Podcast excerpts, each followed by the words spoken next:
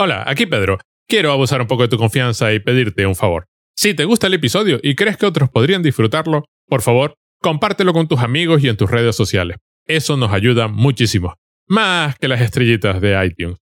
Y por supuesto, si tienes algo que decir, llevarnos la contraria, matizar lo que hemos dicho o simplemente contarnos qué te ha parecido el episodio, en la descripción encontrarás todas las formas de ponerte en contacto con nosotros. Y siempre, siempre, siempre, gracias por escucharnos. Ya te dejo con el episodio. Me había dado cuenta de que habías visto una película, eh, la de Robin Williams haciendo de asesino en serie. Ah, está muy bien esa película. Sí, sí. O- La vi en el o- cine, sí, sí. me gustó mucho. ¿No la la- habías la- visto? No, no, no, no, no. Es de estas que, de estas que sé que tengo que ver en algún momento eh, y, y la vi, ¿dónde fue? Ah, en HBO, pero con, con la VPN. Ahora estoy usando más la HBO eh, con la VPN para ver el catálogo americano que, para ver el catálogo propio. Porque es que además Eh, HBO, HBO Estados Unidos tiene TAC T- ah, TCM. Que aquí en, que aquí en España, que aquí en España TCM está con Movistar, tiene un canal en Movistar, pero claro, en Estados Unidos no. Entonces, En no, pero en Estados Unidos además será bajo demanda. Aquí será un canal. No, no, no, no, no. que ves. eh, no, al decir- contrario. En España, en España es eh, bajo demanda.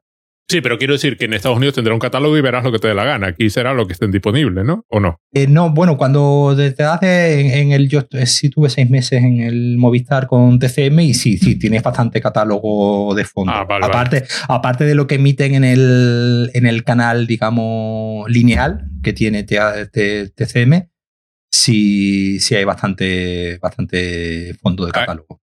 A estas alturas del siglo XXI ya estamos todavía con canales lineales. Es increíble.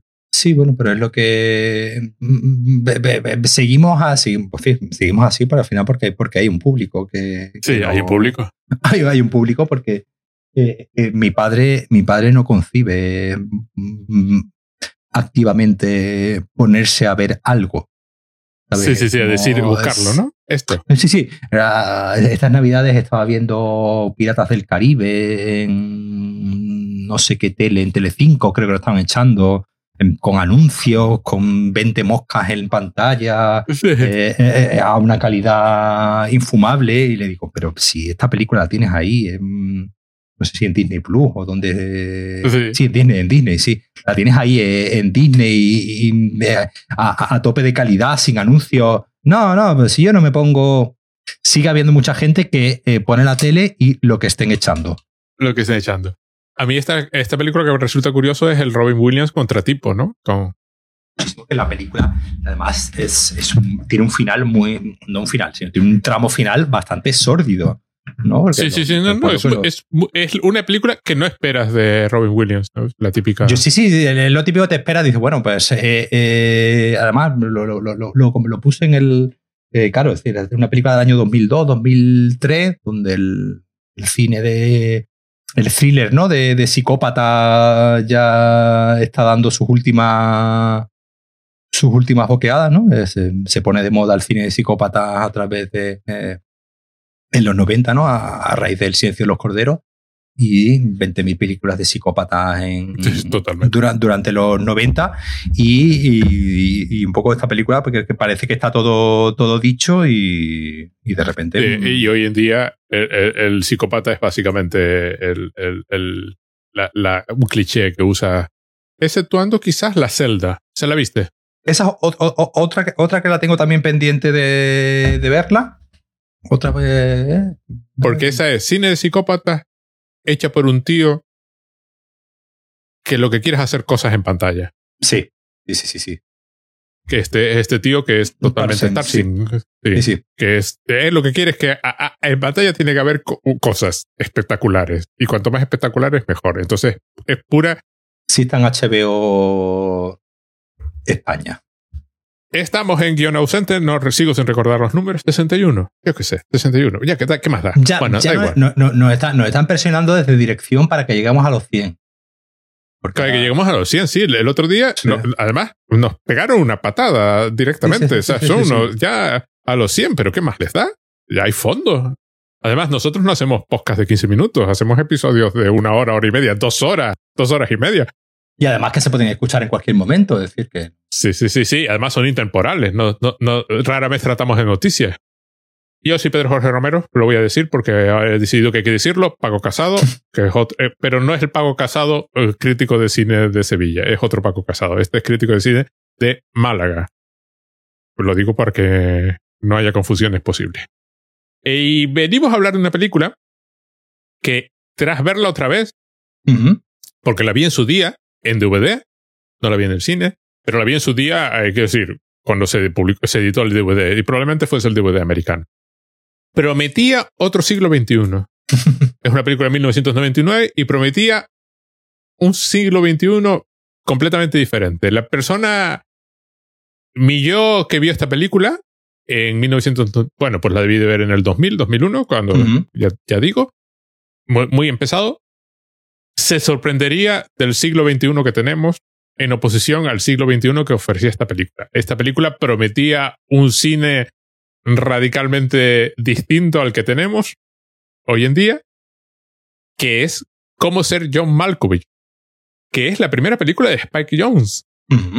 Y debe ser la primera de Charlie Kaufman también. Sí, sí, sí, sí, este. el, primer, eh, bueno, él, llevaba trabajando, él era guionista ya desde hacía mucho tiempo de, una serie que a mí me gustaba. Ah, sí, sí, la de Búscate la vida, ¿no? Eh, exactamente.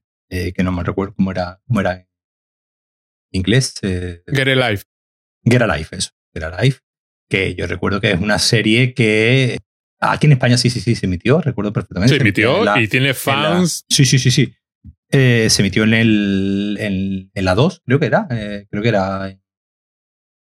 No, no, eh, sí, en la, segunda cadena, en, el, en, la 2. Es una serie del año 90 al 92, según estoy, estoy viendo. Yo, yo sé que la, yo la vi en su momento, digamos, desordenada, ¿no? Como se veían antiguamente la, la serie. Estoy viendo que es una serie que solamente tiene 36 episodios. Sí, sí, sí, solo tiene dos temporadas. dos temporadas de 13 y 13, es decir, una serie, eh, pero que junto con, yo lo recuerdo, junto con otra serie también muy absurda, que era Enano Rojo.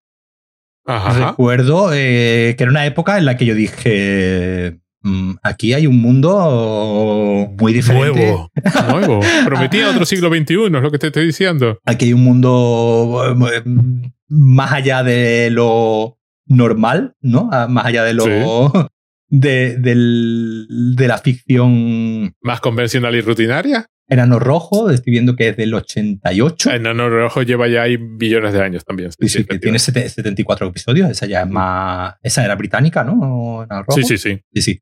Era, era británica, la que era la IFE es americana.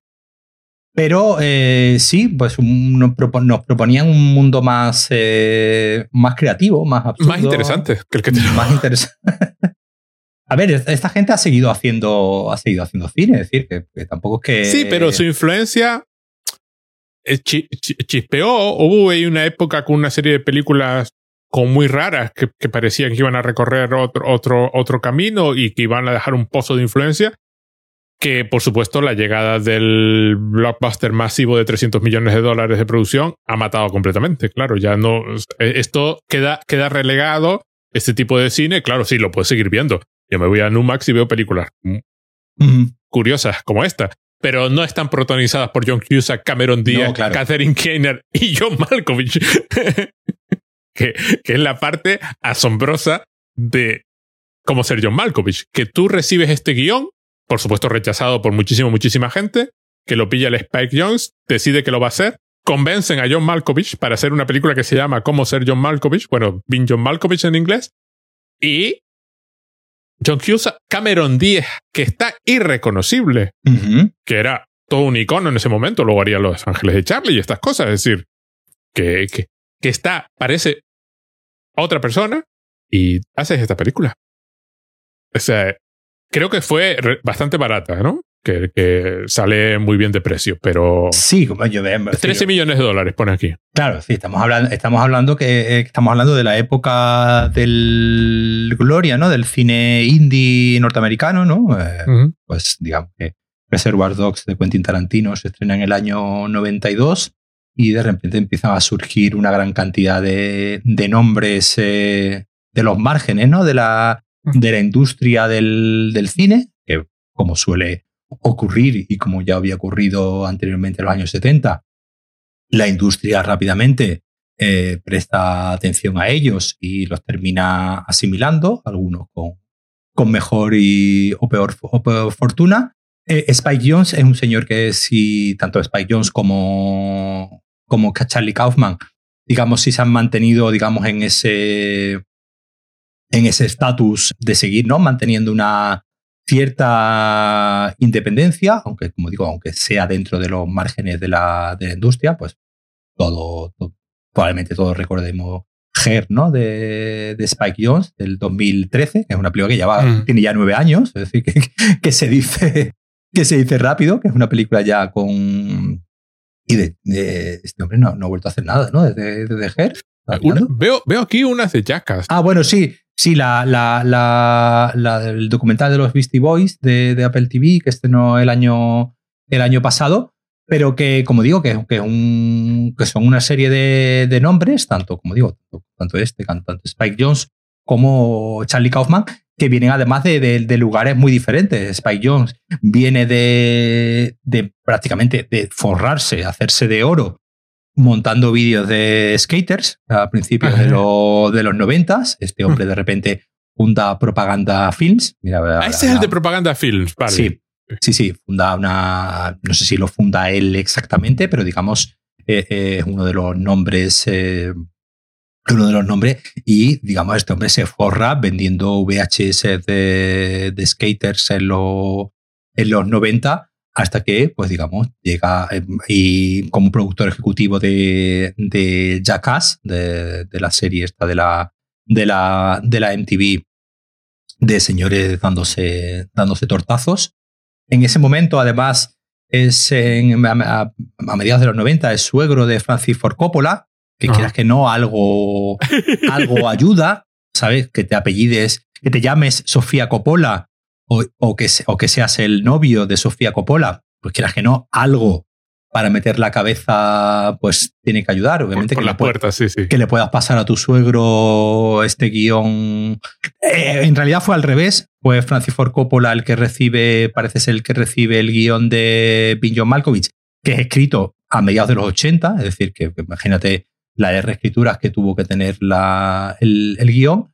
Y digamos, es el que le. Francis Ford Coppola es el que le pasa al novio de su hija este, este guion porque eh, pues el, hombre se había ganado una, una, fama no solamente con estos videoclips, con estos vídeos de, de, skaters, sino pues como un realizador de, de, videoclips también en la época en la que la MTV a finales de los 80 pues digamos eh, explota y el videoclip pues digamos se convierte en una de las herramientas, eh, en uno de los vehículos culturales más importantes, eh, por, ejemplo, para el, para el grunge, ¿no? El, el, fenómeno cultural del grunge pues tiene gran parte de su, de su vigencia gracias al, al videoclip ¿no? de, de, Nirvana, del Smell Like Spirit, y el videoclip, digamos, en los, a finales, principios de los 90, pues adquiere, como hablábamos el otro día, nuevamente, de una especie de legitimación cultural donde muchos cineastas eh, van saltando del videoclip al cine de los estudios o al cine independiente. El ejemplo más claro es uno de los cameos más graciosos de... Es gracioso, obviamente, si sabes quién es, ¿no? Que tiene esta película, que es David Fincher, ¿no? David Fincher es un señor que empieza haciendo videoclips de, de Madonna, es decir, no es, que, no que empieza haciendo videoclips de, de, personas desconocidas y su primera película directamente es Alien 3, es decir, eh, de Fincher no pasa por el, no pasa por el cine indie y directamente, eh, o Michael Bay, por ejemplo, otro es otro señor que viniendo del mundo del videoclip y de la publicidad, de repente da el salto al cine de grandes estudios, de grandes presupuestos. Y por otro lado, pues tenemos a señores como Spike Jones o eh, Michel Gondry, también de la mano de Charlie Kaufman, que haciendo videoclips, en este caso a músicos más independientes músicos más menos, eh, menos mainstream, pues, como son en su momento Beastie Boys, en fin, en un momento Beastie Boys no fueron mainstream, o, Bjork, de hecho esta película no termina con, una, con un tema de, de Bjork, y como digo, pertenece a una generación de, cineastas que, eh, pues, viniendo del, del mundo del videoclip, se meten en el cine independiente un cine independiente, un cine indie, donde ya a finales de los 90 muchas grandes estrellas del, del cine eh, quieren entrar a trabajar, ¿no? Es decir, hoy, ocurre que ya las grandes estrellas del, de Hollywood, digamos, las, las grandes estrellas, no tienen ningún miedo a decirle que sí a una serie de televisión. hoy en día pues, es habitual ver a una Nicole Kidman, a un Hugh Grant o cualquier gran estrella de Hollywood haciendo una serie de, de televisión en esta época, digamos, era el cine indie, ¿no? Pues digamos, todas las grandes estrellas de Hollywood pues querían tener su gran, su película, su película indie que se beneficiaba pues de tener su nombre en su nombre de reparto. Ah, pues, basta decir, un par de años antes, el propio John Cusack y John Malkovich habían participado en Con Air, tiene una película de Nicolas Cage que es un blockbuster de estos noventeros con 20.000 explosiones, que me parece una película también divertidísima, pero eso es otro tema. Es decir, en este momento John Cusack y, John Malkovich son dos señores de la industria. Dos señores, sí, sí, sí, Son dos señores que salen en películas de grandes presupuestos de, estudio. Eh, Nicole Kidman, pero Nicole Kidman, no, Cameron Díaz, prácticamente, prácticamente pues, venía de triunfar con La Máscara a principios de los 90 y era una de las actrices pues mejor pagadas, ¿no? De, o bueno, algo pasa con Mary, ¿no? Que es, de, Que del 97 o 98. Eh, que, que, fue que como su gran éxito ya, su confirmación, y se va a este, a este papel que digamos que es todo lo opuesto. Ahora, si quiere, hablamos porque me, me parece un pequeño que, que precisamente juega con esta idea de, de, un casting totalmente imposible. Eh, esta película además es curiosa por un par de detalles, pero eh, que además lo hemos comentado alguna vez. Probablemente sea la película más filosófica que se puede hacer sin ser explícitamente filosófica, sin que salga nadie, salga nadie a explicarlo. Es puro experimento mental. Es un experimento mental, no hay, no hay resolución porque no hay, no eh, está ausente el proceso de tesis, ¿no? La parte de tesis o de conclusión. En ese aspecto, es lo, probablemente lo más cerca que el cine puede estar de filosofía sin ser ya un señor hablando de filosofía, ¿no? O, o una señora, no hacerte. Bueno, Craig Schwartz es titiritero en Nueva York, que por supuesto no tiene trabajo porque, ¿entiendes? Porque, porque está, está, casado con el personaje de Cameron Díaz, con Lotte. Así que pues decide buscar trabajo y se va al edificio Martin Flemmer a una empresa que se llama Lester Corp o algo así, que la lleva un señor que se llama Dr. Lester, que está situada en el piso siete y medio. Está el piso 7, está el piso 8 y entre esos dos pisos hay un medio piso vez hay que forzar la entrada. Hay que forzar la entrada con el. Hay que parar el ascensor, ah, abrir la puerta. Hay que tener, eh, como decimos los canarios, hay que tener hate sí. para dar justo, parar el ascensor justo cuando ha superado el piso 7, pero todavía no ha llegado al piso 8, y abrir con una barra las puertas del ascensor para poder acceder a ese piso. Aparente desde el otro lado no hace falta así. Se puede llamar un botón, pero empiezan a sonar alarmas por todas partes para poder ir coger el ascensor. Bueno, eh, ocupa media planta, con lo cual todos los que trabajan allí van encorvados, aparentemente sin que nadie haga mayor comentario, aparte de cómo se dio esta situación. Pues sale, sale más barato alquilar este, esta planta Que, que, cualquier sí, Pero A mí me parece un comentario curioso sobre, sobre cómo se acepta cualquier cosa que haga un negocio. sí, sí, es lo que hay, ya está. Es lo que hay, es decir, este negocio es así. Sí, no, no, no, hay un momento que, que, o, lo imagino yo, que le dicen, no, no, pues decir, es que es esto o tenemos que despedir a gente para, sí, no, no, no, hacer pero, recortes. pero sí, sí, sí hacen el comentario porque los costes son menores. Claro. Eh, overhead, de, de, overhead are lower, haciendo un, juego de palabras con el techo que está más bajo y que así sale más barato el alquiler.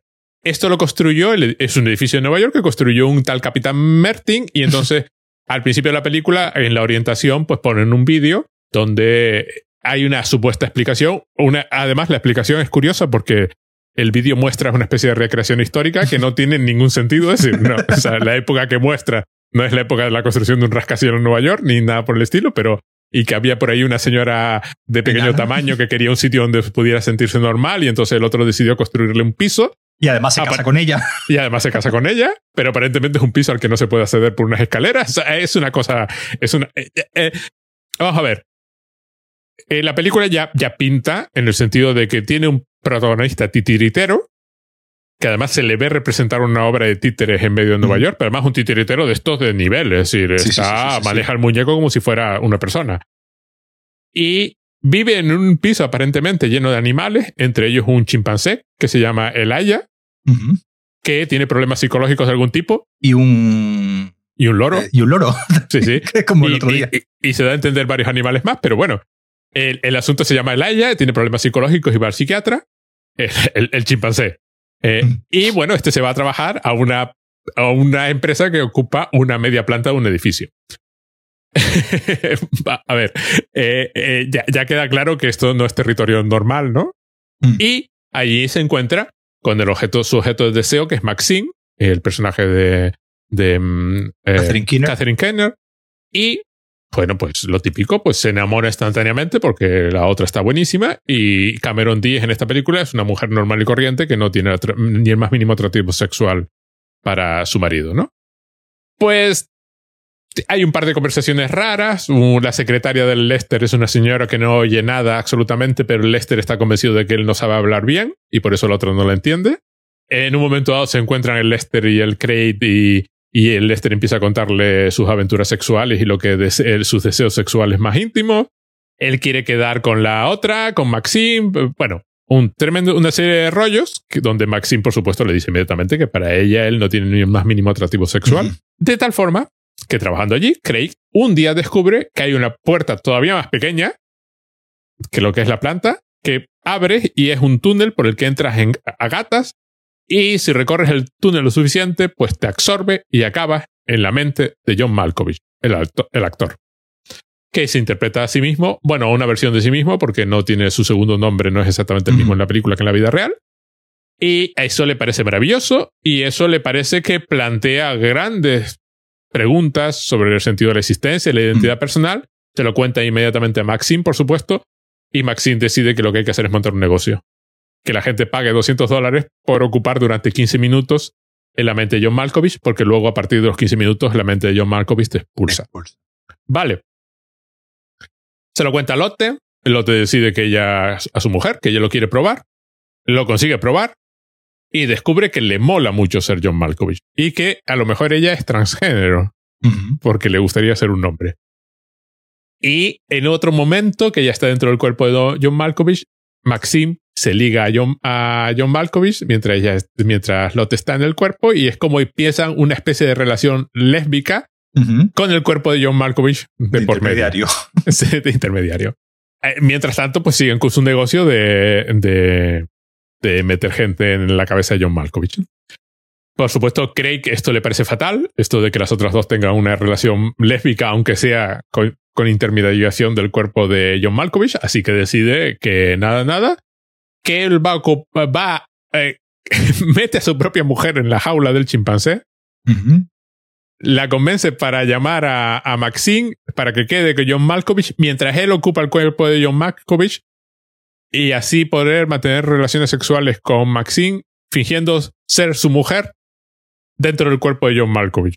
Y consiguiendo controlar eh, sí. provisionalmente a John Malkovich. A Maxine eso le empieza a, a molar porque aparentemente le molan ese tipo de hombres que son prácticamente violadores. En este momento se produce uno de los detalles que a mí me encantan de la película, pero lo dejaremos para luego porque es un comentario sobre el chimpancé. El asunto es que este, como es titiritero, aprende a controlar el cuerpo de John Malkovich. Como, y, lo, y lo lleva como si fuera un títere. Con lo cual John Malkovich, poseído por Craig, se casa con Maxine. Bueno, no, no sé, o se casa o no se llegan a casar. Bueno, da igual. Sí, sí, se casa y abandona su profesión de actor y abandona su profesión de actor para convertirse en titiritero. Y ocho meses después, el tío ha conseguido elevar eh, la categoría de titiritero a lo más que puede haber en el mundo artístico, hasta tal punto que gente, otros actores famosos, eh, Son, Son Penn, por ejemplo, está pensando convertirse también en titiritero. Mientras tanto, Lotte descubre que doctor, el doctor Lester que hace al principio de la, película un comentario diciendo que él tiene 105 años, es en realidad el capitán Martin este que, que, montó el edificio y que en su momento descubrió el pasadizo a, la cabeza de John Malkovich. Y aparentemente, bueno, al pasadizo a la cabeza de alguien más.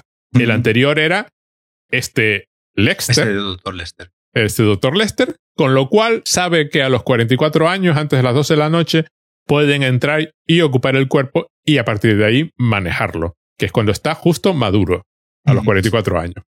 Si lo haces eh, cuando es un bebé, aparentemente ya no, ya te quedas, te absorbe y te quedas atrapado en la conciencia del, del, individuo hasta eh, para siempre, básicamente. Pues su plan es ese. Y esta vez, para no estar solo, ha decidido pues llevarse a un montón de sus amigos y así todos sobrevivir a la muerte. Y le ofrece, pues, eh, a, a, Lotte, pues, ocupar un puesto porque le cae simpática y tal.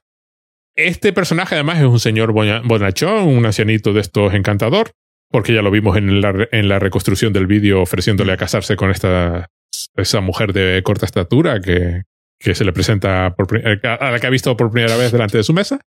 Por supuesto, ese señor está planeando robarle la vida a un individuo, ya lo ha hecho antes, y lo planea hacer otra vez, porque destruyes la conciencia de la persona que esté ahí y la acabas ocupando tú. Problema, Crate está dentro del cuerpo de John Malkovich y hay que convencerlo de que... De que salga. De que salga. Cosa que hacen secuestrando a Maxine y amenazando con matarla. Maxine que ahora está embarazada de unos nueve meses. el, problema es que Lotte está también muy, muy, muy, muy, muy celosa, pero celosa de Craig y en el cuerpo de John Malkovich porque se ha quedado con Maxine, que ella la ama a ella. Se produce una persecución maravillosa por el subconsciente de John Malkovich, porque entran en el túnel pero no ocupan el cuerpo porque ya está el otro. Entonces pasa directamente al subconsciente. Por supuesto salen a los 15 minutos. Y al principio, este, el Crate este no, por, por supuesto, tiene fama, dinero y es John Malkovich para que va a dejar el cuerpo para ser un don nadie. Pero bueno, al final sale del cuerpo, estos viejecitos entran todos encantados y felices. El pobre John Malkovich durante aproximadamente tres minutos cree ser libre otra vez, porque Craig ha salido de su cuerpo y lo que le lleva a los viejecitos a entrar en el suyo y tomar posesión de él antes de las 12 de la noche de su 44 cumpleaños. Cuando tú sales del cuerpo de John Malkovich, caes junto a la autopista de Nueva Jersey, la que sale de Manhattan y va a Nueva Jersey. Eh, caes ahí a un lado de la autopista. Pues eh, John Cusack eh, cae al lado y se encuentra con las otras dos que han caído justo a su lado también.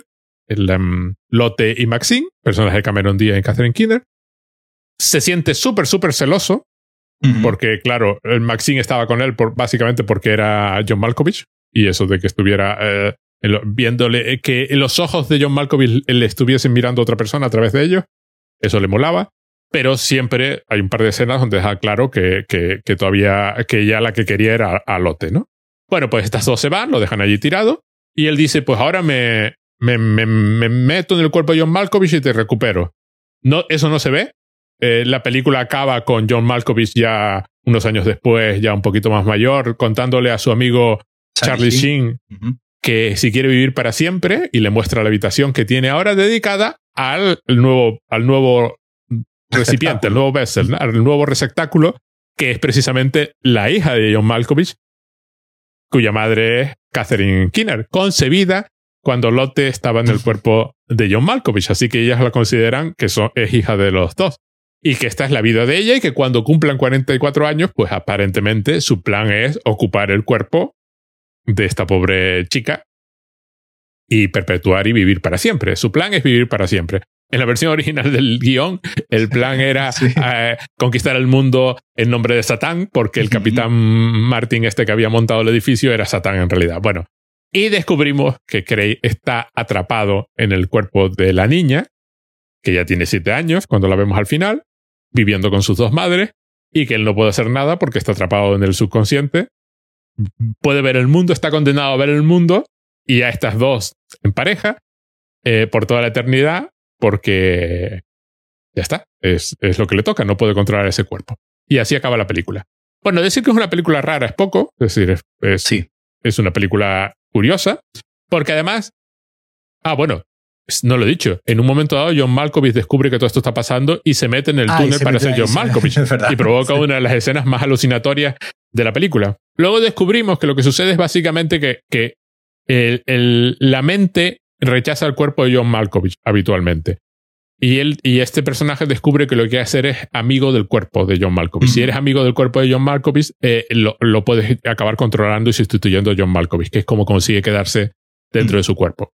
El asunto está en que uno podría concebir esta, esta trama, ¿no? Esta, esta idea con un poquito más de elementos de ciencia ficción. Por supuesto, nunca sé, ni, ni, ni cómo funciona lo de todo este rollo, ni cómo funciona ese túnel, cómo hay un portal a la mente de John Malkovich. Se supone que el siguiente receptáculo es eh, la hija de John Malkovich, con lo cual daría la impresión de que Lexter debería ser el padre de John Malkovich. Claro.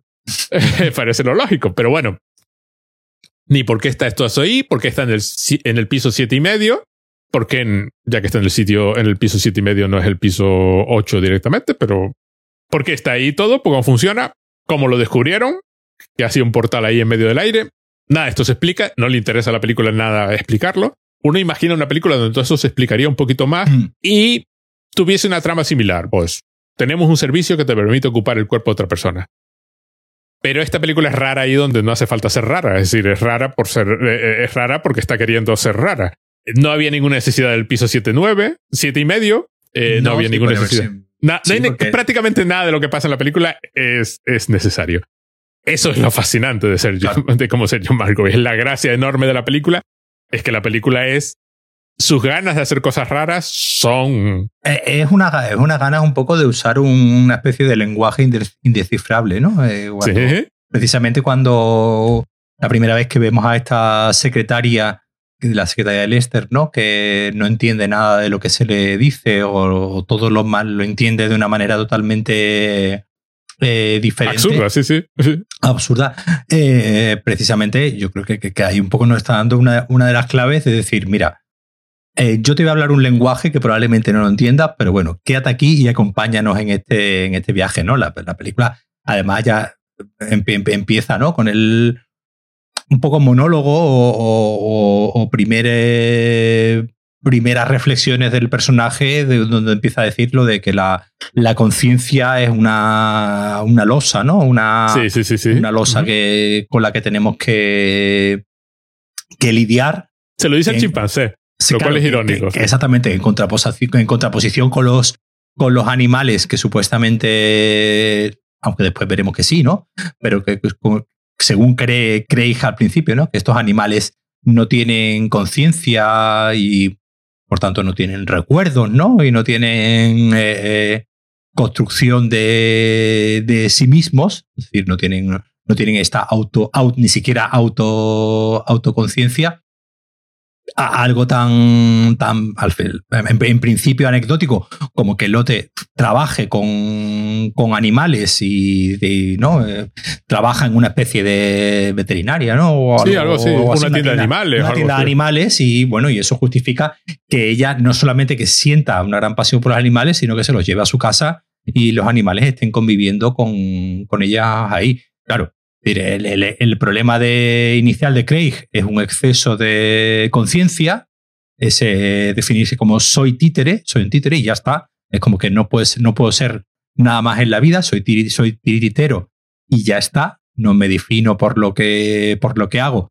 y esa es mi conciencia. Y, y, contempla ¿no? como fracaso el tener que ir a una oficina, que no sabemos tampoco de qué, de qué es de, archivador, ¿no? sí, sí, va de archivador, pero va archivador, le da unos papeles, le dice, ordénalos alfabéticamente, eh, lo ordena alfabéticamente porque lo hace muy, muy rápido, ¿no? Es muy rápido. Porque tiene dedos ágiles de Como muy ágil, pues eh, puede ordenar alfabéticamente unas cuantas fichas y por eso lo, lo, lo contratan, pero eso obviamente lo ve como un fracaso porque su personalidad, su conciencia, su yo es tirititero.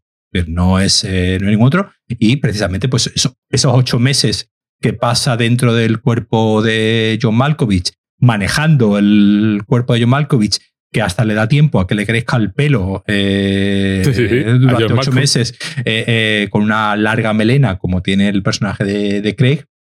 Pues eso, el, el ver que su conciencia es ser tirititero y que todo lo que no sea eso, pues es deprimirse a una persona claramente deprimida, ¿no?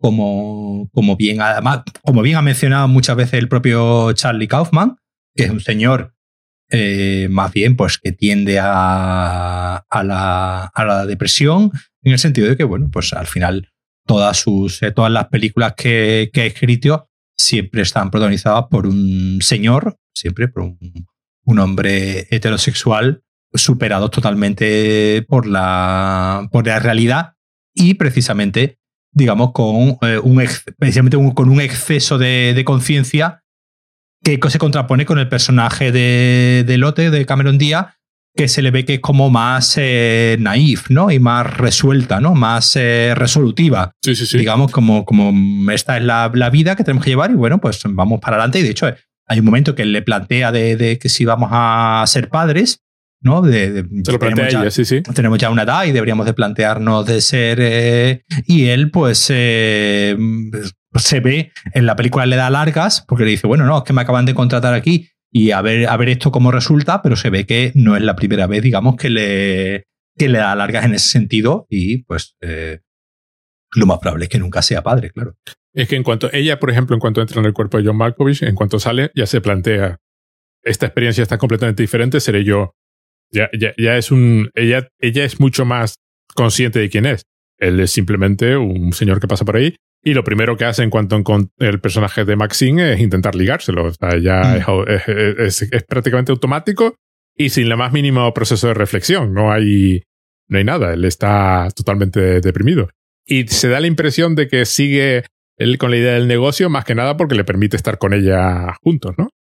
También una escena genial cuando le invitan a cenar a, a su casa y están en el sofá los tres y ella, el personaje de Maxine en medio Craig a un lado y Lotte al otro y, y, la, y la atacan simultáneamente, ¿no? Sí, sí. La, ah, por cierto, el personaje de Maxine me encanta, no lo recordaba tan chulo este personaje, sobre todo por la fisicalidad que tiene. Claro. Porque tiene un, se, adopta unas posturas y una posición de las piernas que no son nada habituales. Claro, pero además, además fíjate que, que, que incluso desde un, de, un, de un, punto de vista de casting, la, si, si tú fueses productor de la película y te presentan este guion y te dicen un personaje, el personaje de, de Catherine Keener, ¿no? Te dicen un personaje sexy, seductor, consciente, sí. ¿no? De su sexualidad. Y, y, y, te, y, te, dan a dos actrices para protagonizarlo, te dicen Cameron Díaz o Catherine Keener, tú pensarías con el personaje más sexual en primer lugar en el de Cameron Díaz.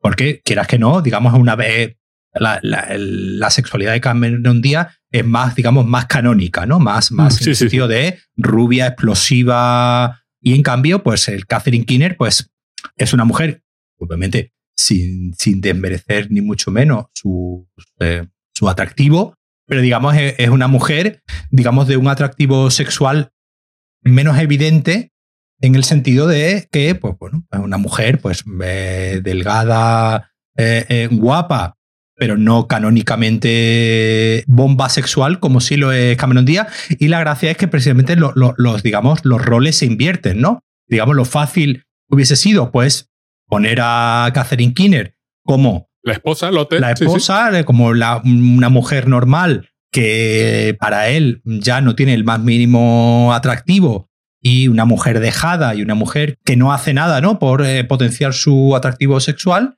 Y en cambio, la otra, el otro personaje, precisamente muy consciente, muy consciente de su sexualidad, muy consciente de lo que provoca ¿no? en el resto de personajes, muy consciente de que es deseada sexualmente por los. Sí, sí, sí, sí. por todos. Por sí, los sí, personajes. Sí. Ya, ya, ya, no es que llegue un momento que, que, los dos personajes se abalancen sobre ella a, a, a, besarla, ¿no? Sino que ella sabe desde el principio que está y precisamente ahí la fisicidad de una gran actriz como es, como es Catherine Keener eh, juega muchísimo más que, digamos, el evidente atractivo de eh, una actriz como Cameron Díaz, que precisamente la tienen, digamos, que afear, ¿no? Tienen que ponerle gafas, ponerle el, un cardado horroroso, poner una ropa horrible para, digamos, esconder sus capas de belleza y en cambio, pues a la otra simplemente con ponerle un vestidito, un, un vestido, un traje de chaqueta, un vestido ajustado y su misma fisicidad exuda una sexualidad eh, sí, sí. apabullante. Es que lo hace todo con lo hace todo con la posición de la, y la postura del cuerpo. Es una la es, forma es, de fumar, ¿no? La forma sí, de fumar que es impresionante. Que no, cómo habla, cómo cómo cómo reacciona, cómo sonríe, cómo sonríe, cómo la, las miradas las de rojo que echa.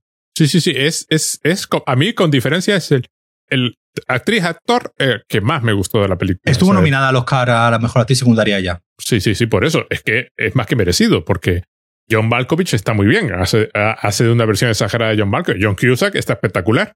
Cameron Díaz, fabulosa. Este. Pero es, este personaje, ¿no? Es, es a priori. además es antipático, además, un personaje. Tan antipático que le producía antipatía a ella. Porque es manipulador, además. Lo estamos viendo en todo momento como que lo está manipulando a los dos. Sí, sí. Bueno, lo que queda claro es que esta película además está hablando de mil cosas que además lo hace a toda velocidad, como si le sobraran las ideas y, las va dejando caer. Lo que tiene, eh, lo que tiene es de alegre, ¿no? O sea, no se, no intenta llevarte a un, a, a, intentar, no sé, una cosa como 2001, ¿no? Que... Sí, además, además al, principio de la película lo, lo, lo dice, eh, cuando, cuando, cuando descubre ¿no? el, el túnel, dice que, dice que, que, este descubrimiento tiene una, unas consecuencias filosóficas tremendas. Y, ahí se acaba la frase. No se sientan nunca a hablarlo, ¿no? Exactamente, no se sientan a, a, Bueno, pero ¿cuáles son las cuestiones filosóficas que, que, que, no plantean? Claro, la película lo hace de otra forma, que es mostrando, por ejemplo, eso, el personaje de Locke enamorada del personaje de, de Maxine y, y con, con, un cuerpo intermedio, con un cuerpo de hombre, es decir, eh, eh, eh, a todos los efectos prácticos saca un personaje trans en la película, en la época en que no era nada habitual. Y además, mm, ella llega a la conclusión de que ella debe ser trans porque, eh, porque le, le gustó, le moló. O sea, de pronto se siente cómoda en ese cuerpo, ¿no? Eso, eso para ella es un, es un detalle. Todo el asunto de qué es ser uno mismo, que, es, que somos, somos títeres, somos seres controlados por otro o no lo somos, toda la, identidad personal. Y la, la, gran escena, cuando John Malkovich, ¿qué pasa cuando una persona se mete en su propio túnel? Que, que, vemos de pronto que solo, o sea, se, ese, el yo se eleva a la enésima potencia. Sí, porque ahí todo, todo el mundo habla con Malkovich, ¿no? Todo el mundo, la única palabra que existe es Malkovich, todo el mundo tiene la cara de John Malkovich, hasta los niños. Todo, todo, todo. Y las mujeres, eh, ya no hay distinción de, de, razas, de hecho hay, hay, varios, hay un John Malkovich, hay eh, como una familia un poco eh, más racializada, ya se, se, se, difuminan todos los conceptos de edad, género, raza. Sí, todo el eh, mundo es John Malkovich. Si, si John Malkovich se mete dentro de John Malkovich, todo, todo el mundo entero es John Malkovich. Y Malkovich es la única palabra que, existe, ¿no? Y hasta hay una canción que luego salen los títulos de crédito, como que alguien la compuso. Que, que, la canción repite una y otra vez Malkovich, Malkovich. todo un par de segundos. Y John Malkovich es casi de inmediato expulsado del cuerpo de John Malkovich, con lo cual da a entender que tú no estás dentro de tu, cómodo dentro de tu propia piel. O sea, la experiencia es tan, es tan brutal que, que, no deben de pasar los 15 minutos. Se da a entender que la escena, se da a entender que sucede en tiempo real. Porque normalmente cuando vemos las escenas de alguien eh, dentro del cuerpo de John Malkovich, las vemos en plan subjetivo. Vemos una especie de círculo, como si tú estuvieses viendo el mundo a través de un ojo de, pez. de un ojo de pez, una cosa así. En el caso de John Malkovich no es así. Vemos, vemos la escena de su, vemos la escena como si estuviera sucediendo en realidad, ¿no?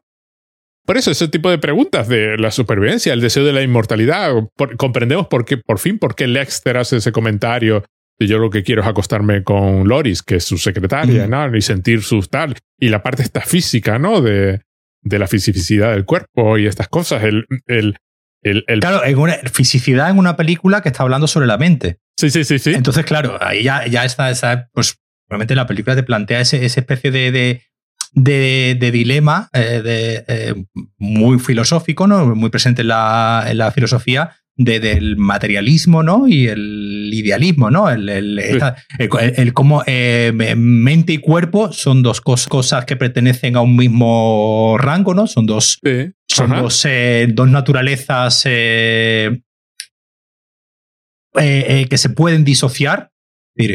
puede haber un cuerpo sin mente o una mente sin cuerpo. ¿Quién qué, qué, define qué es lo que le ocurre ¿no? al personaje de Lote? ¿Qué define Ajá, exacto, sí, sí qué es mi cuerpo, lo que yo, lo que yo siento, lo que yo pienso, lo que, lo, decir, lo, lo, tangible, lo, lo, que se puede expresar a través de los sentidos, ¿Qué pasa con John Malkovich en los ocho años que está? ¿Qué pasa con la conciencia de John Malkovich los ocho años que está? Ocho meses, son ocho meses. Perdón, ocho, perdón, ocho meses, los ocho meses que está metido. Ah, está eh, atrapado en ¿no? algún sitio, sí, sí. Eh, ha- está atrapado, está, está en un limbo, está. Eh, deja de. Porque para el resto del mundo, John Malkovich sí sigue existiendo. Es decir, solamente eh, el único que sabe que. De la, trampa, ¿no? Es Craig, es, eh, es el, el- su mujer, personaje de Catherine Keener, que ahí se, se convierte en su esposa, y el personaje de Lot. El resto, el resto del mundo cree que ese John Malkovich es John Malkovich porque están viendo el cuerpo de, de John Malkovich, pero la mente no es la, digamos, la mente, el espíritu, la conciencia no es la de John Malkovich. Al final es como, es como suele, suele ocurrir en, estas eh, en este tipo de, de películas. Eh, son cuestiones que obviamente la película deja en el aire, porque obviamente no, no, si, si dos mil y pico años de filosofía no han conseguido resolver esta pregunta, estas preguntas, no van a venir de repente una película de una hora y cuarenta a, a Sí, pero, pero, pero las plantea más allá de lo que uno pensaba que, que, que- una película así, con semejante trama, se iba a molestar en plantearlas. Porque, claro, el lote ya lo. O sea, la reacción del lote es inmediata. En cuanto entra en el cuerpo de John Malkovich, cambia completamente su percepción sí, de- sí. del. Claro, ahora tiene otro cuerpo y de pronto ella se siente completamente diferente. Cuando están en la casa, todos los viejecitos reunidos, hay una viejecita que de pronto, de, de fondo, dice: Siempre he querido saber lo que es tener pene. Y, y, y claro, es un comentario así de. Pero, pero efectivamente, es decir, hay una. Hay una serie de televisión que, que se llama The OA. Sí. Y en un momento dado, pues un personaje pasa a un universo alternativo donde ella nunca abandonó Rusia, Rusia, por tanto en ese universo ella habla con acento ruso. Entonces ocupa la mente de, de, de esa versión suya que habla con acento ruso. El asunto está, a partir de ahí, de que ocupa la mente, habla sin acento. Pero uno se pregunta, ¿dónde está el acento? ¿Está en, en tu, en- en tu mente o está en un aparato vocal que lleva toda la vida hablando en ruso y por tanto e- está acostumbrado a emitir sonidos que no son los del inglés inglés porque esa versión del personaje no vivió. Y aquí se plantea una historia como muy similar. En el, eh, aquí, aquí se llega a plantear porque claro, a ella le entra en el cuerpo de John Malkovich, dice, "Mm". porque la experiencia para Craig es, Craig es diferente, porque para Craig John Malkovich es un títere de, de, de tamaño natural y hecho de carne, pero un títere. Hay una escena donde eh, John Malkovich eh, interpreta el baile de la desesperación y la angustia, algo así, que el otro ha creado para un títere. Y efectivamente lo ves moverse como si fuese un títere. Pero para Lotte la sensación es completamente diferente. La sensación es la de, es la de estar en el cuerpo correcto, ¿no? Que a mí me pareció muy, muy interesante, porque claro, no vas a sentir. Y, y ella es misma hace un comentario a propósito de que John Malkovich es un hombre y tiene pene, pero que ese portal es como la vagina de John Malkovich Sí. y el lado femenino de John Malkovich. Lo cual inmediatamente trae la imagen, sin que la película tenga que ser muy explícita sobre el tema, de que a John Malkovich lo están violando. Ujú, sí. Y que todo esto es una como, como corresponde, es una violación. Como, como Craig viola a Maxine ocupando el cuerpo de John Malkovich fingiendo ser su mujer. Y engañándola. Que es una película, quiero decir, eh, dentro de que es muy alegre, es decir, eh, es muy, muy- llena de muchísimo, muchísimo sentido del humor. En un momento dado, Sí, bueno, sí, sí. El reportaje final sobre John Malkovich titiritero está todo lleno de chistes uno detrás de otro. Es una pasada la cantidad de. de Sí, ahí Eh, es donde salen Sean Penn y es- David Fincher. sí, sí, David Finch. Y, eh, claro, hay un. Hay todo un. to- todo un deseo, pero se vuelve mu- muy, oscura en, la, en, en cuanto empiezas a pensar lo que está pasando, ¿no? Lo que está sucediendo y la alegría con la que se meten los viejecitos en el túnel para ir a robarle la mente a otro ser humano. Le van a, van a matar a una persona, le van a quitar su cuerpo. Y aparte de eso, está toda la parte donde él coge a Lotte eh, y la mete directamente en la jaula del chimpancé. Y durante varias Mm. escenas Cameron Díaz está metida en la jaula de un chimpancé. Que la película eh, eh, habla de este tipo de relaciones, ¿no? De, de ese tipo de masculinidad que no puede soportar y ella le dice, es que te liaste con ella. Dice, pero tú lo intentaste nada más empezar. Sí, sí, sí, sí, sí, sí, sí claro.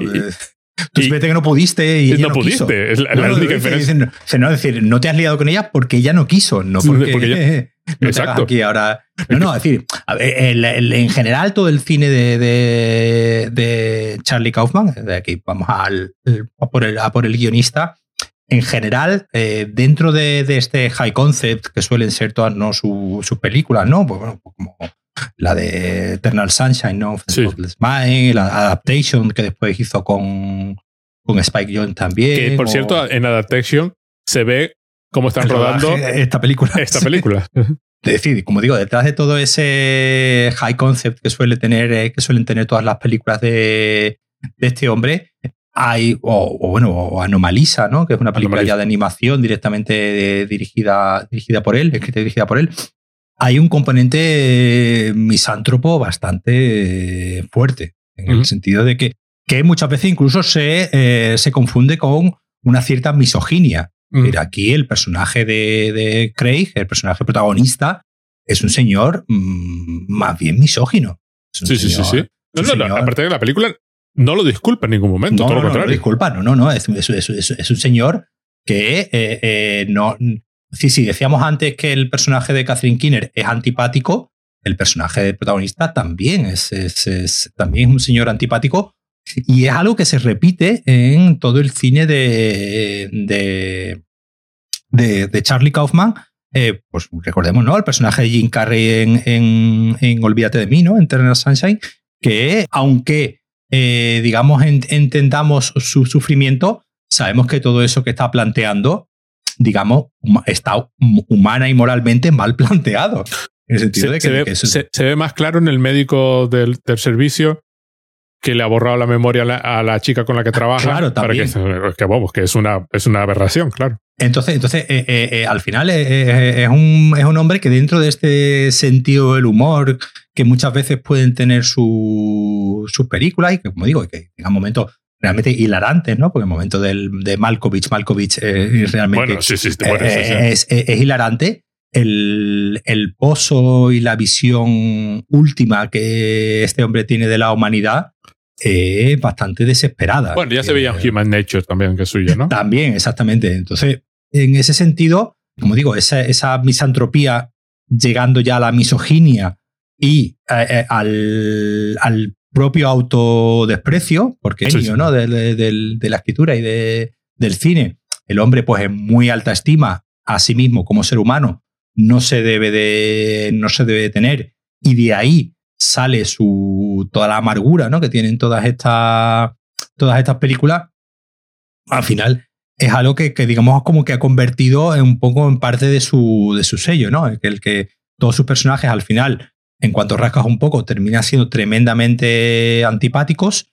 Muchos de ellos proyección de él mismo, es decir, yo creo que este hombre, pues en el trato personal, pues probablemente no sea la persona más, más alegre, ¿no? Ni más, ni más graciosa del mundo, a pesar de haber escrito comedia.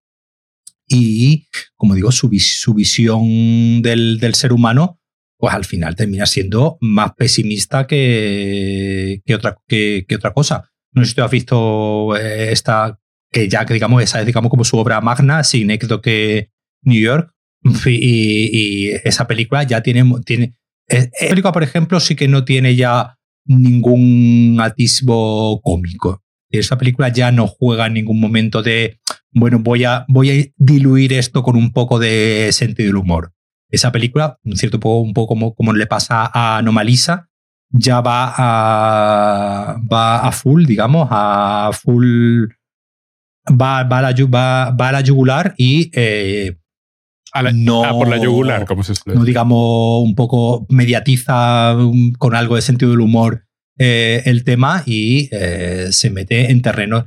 Y después un tema que obviamente le interesa muchísimo a, a este hombre que es al final cómo funciona la mente humana, ¿no? Cómo funciona la mente humana, cómo construimos nuestros recuerdos, cómo construimos nuestro, nuestra propia imagen de nosotros mismos, que al final eh, es un poco es, es, un poco su tema, ¿no? Es, es eh, qué visión tenemos de nosotros mismos y al final, pues su si, si el, un poco como se plantea aquí en la película, si el ver el mundo a través de los ojos de los demás nos puede ayudar a entendernos a nosotros mismos. Aquí vemos que eso, que eso solamente le funciona a un personaje, que es al personaje de Lote, ¿no? Que es el que, precisamente mediante entrando ahí, de repente, viendo, viendo el mundo a través de los ojos de otra persona, se entiende a sí misma y lucha, que es el único personaje, digamos, que lucha, porque al final el, la motivación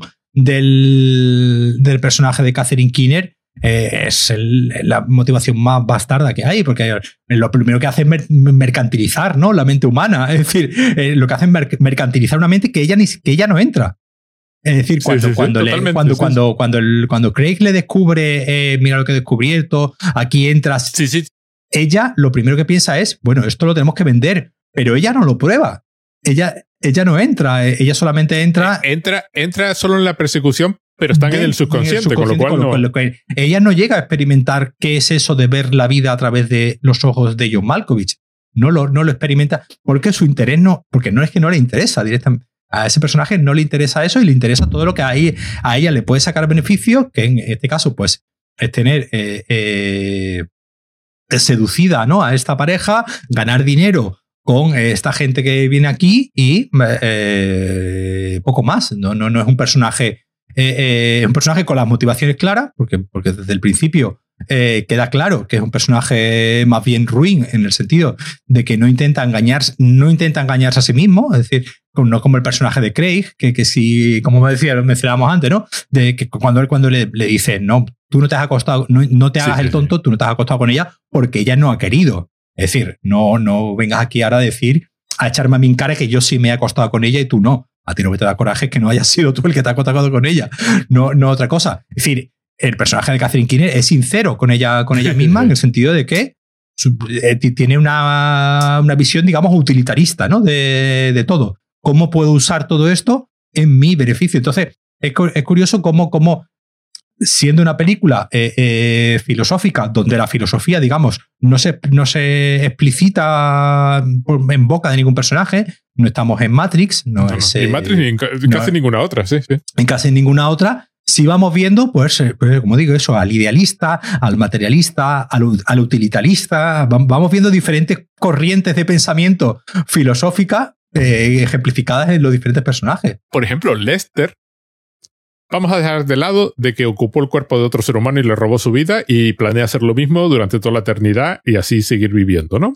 Que aparentemente Lote lo sabe y sabe que su hija es el próximo. Ah, bueno, no lo llega a saber porque él se lo grita cuando ella sale corriendo. Mm. Efectivamente, ella le grita, no, no la puedes matar porque tiene eh, la semilla de John Malkovich y, su hija, y, su hija es el próximo Pero ella sale corriendo y no, se entera. yo pensaba que lo sabía, pero bueno. El asunto está que Lexter, dejando de lado eso, es súper generoso. sí, sí, sí. Es súper generoso con todo el mundo, trata bien a todo el mundo, a Lotte la trata de fábula y de maravilla.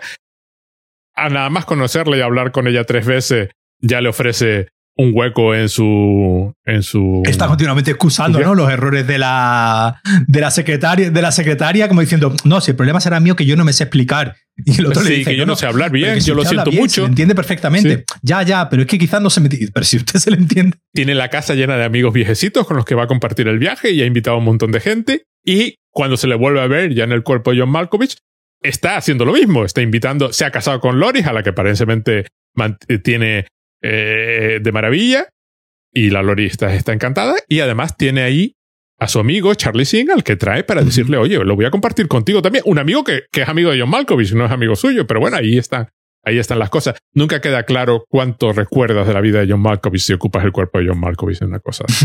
Otra cosa que me encanta es que cuando vemos a John Malkovich las cosas del mundo a través de los ojos de John Malkovich, eh, lo que vemos son cosas perfectamente mundanas. Eh, desayunando, leyendo el periódico, en un taxi, eh, preparando. No, nada, nada, nada realmente. Eh, duchándose, ah, pidiendo, pidiendo, haciendo un pedido por teléfono de una toalla.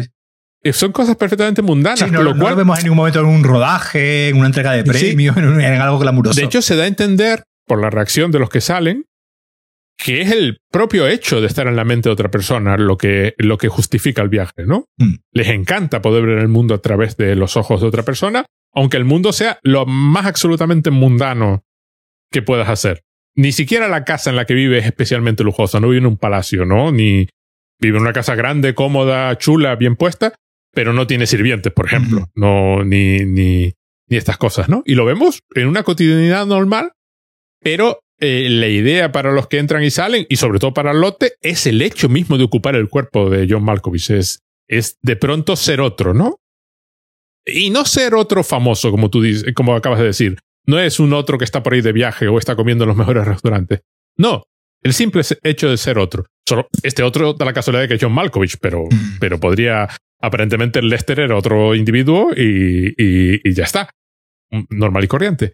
Y en ese aspecto, eh, me, me, me, gusta como, como, lo plantea, ¿no? Lo plantea como un, como un viaje metafísico, ¿no? Uh -huh. Como un.